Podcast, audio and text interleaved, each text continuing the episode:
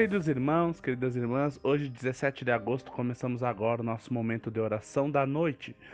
Ontem nós encerramos o nosso momento falando um pouquinho sobre o credo, né? O credo apostólico, sobre toda tudo que envolve o ser. Quando a gente diz eu creio em Deus Pai, é, e também a gente vai desenvolvendo e falamos um pouquinho sobre a Trindade, né? Esse Deus que é um Deus trino, que é Deus Pai, que é Deus Filho, que é Deus Espírito Santo.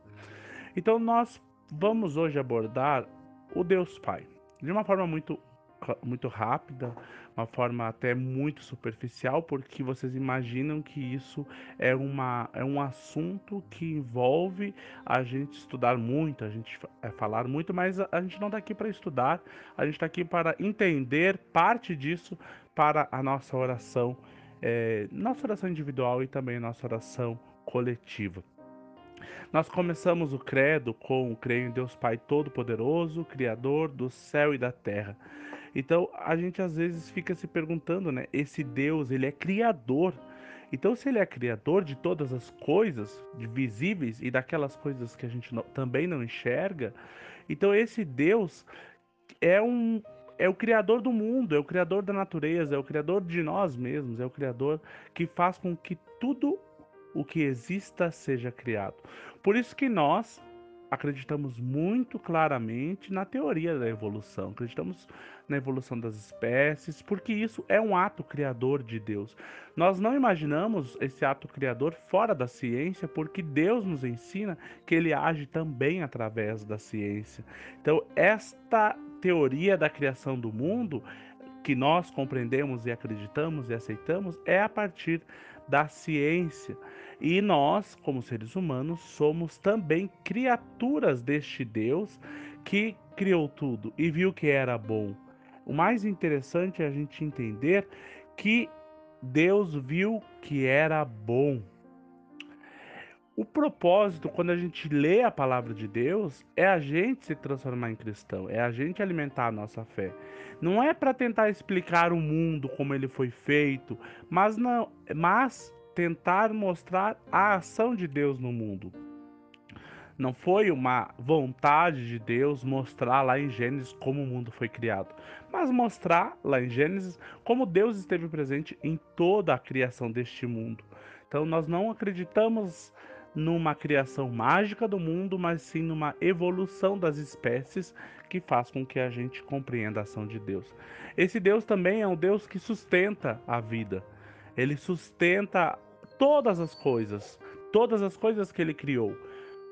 Então, este Deus que cria e que sustenta a vida faz com que a gente creia piamente na sua grandeza na sua majestade e no seu amor.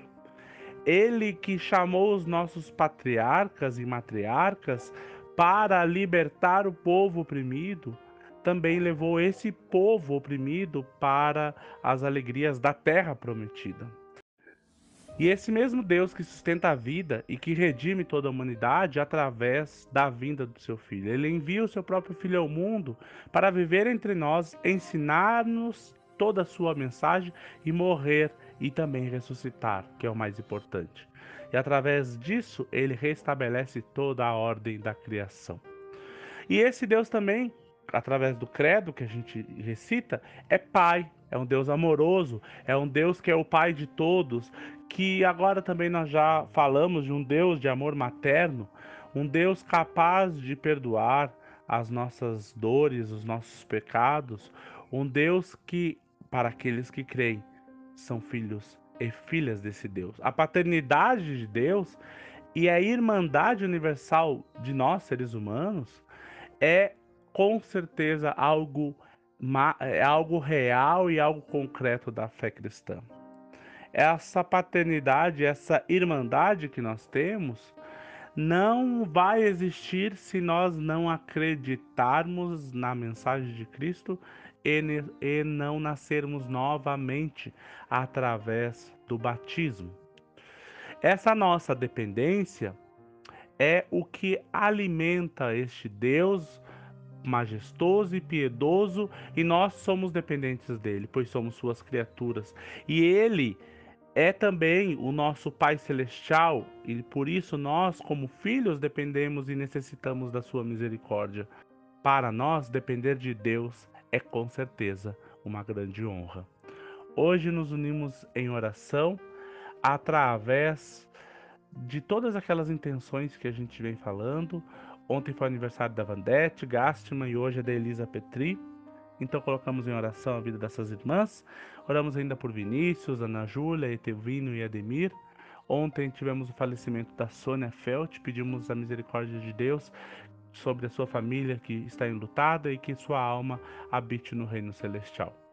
Vamos nos unir em oração através das orações que mencionamos agora pelas pessoas enfermas.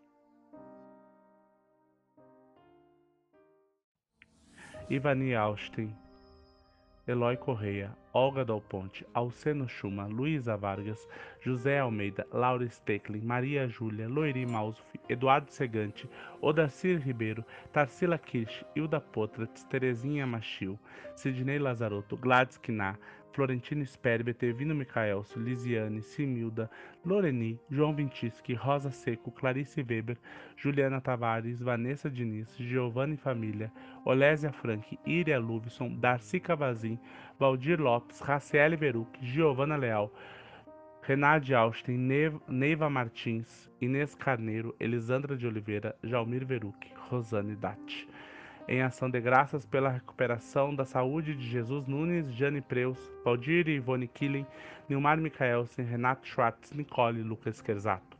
E pedimos a proteção de Deus na vida do André Pote Cleci Pote, família da Lorene Correia, família da Soelis Astro, Iraceme Família, família da Dal Ponte e Gabriela Peraça. Agora nos unimos em oração através das palavras do Pai Nosso. Pai nosso que estás no céu, santificado seja o teu nome. Venha o teu reino. Seja feita a tua vontade, assim na terra como no céu. O pão nosso de cada dia nos dá hoje. Perdoa as nossas ofensas, assim como nós perdoamos a quem nos tem ofendido. E não nos deixes cair em tentação, mas livra-nos do mal. Pois teu reino, o poder e a glória para sempre. Amém. Temos uma noite de paz na presença de Deus.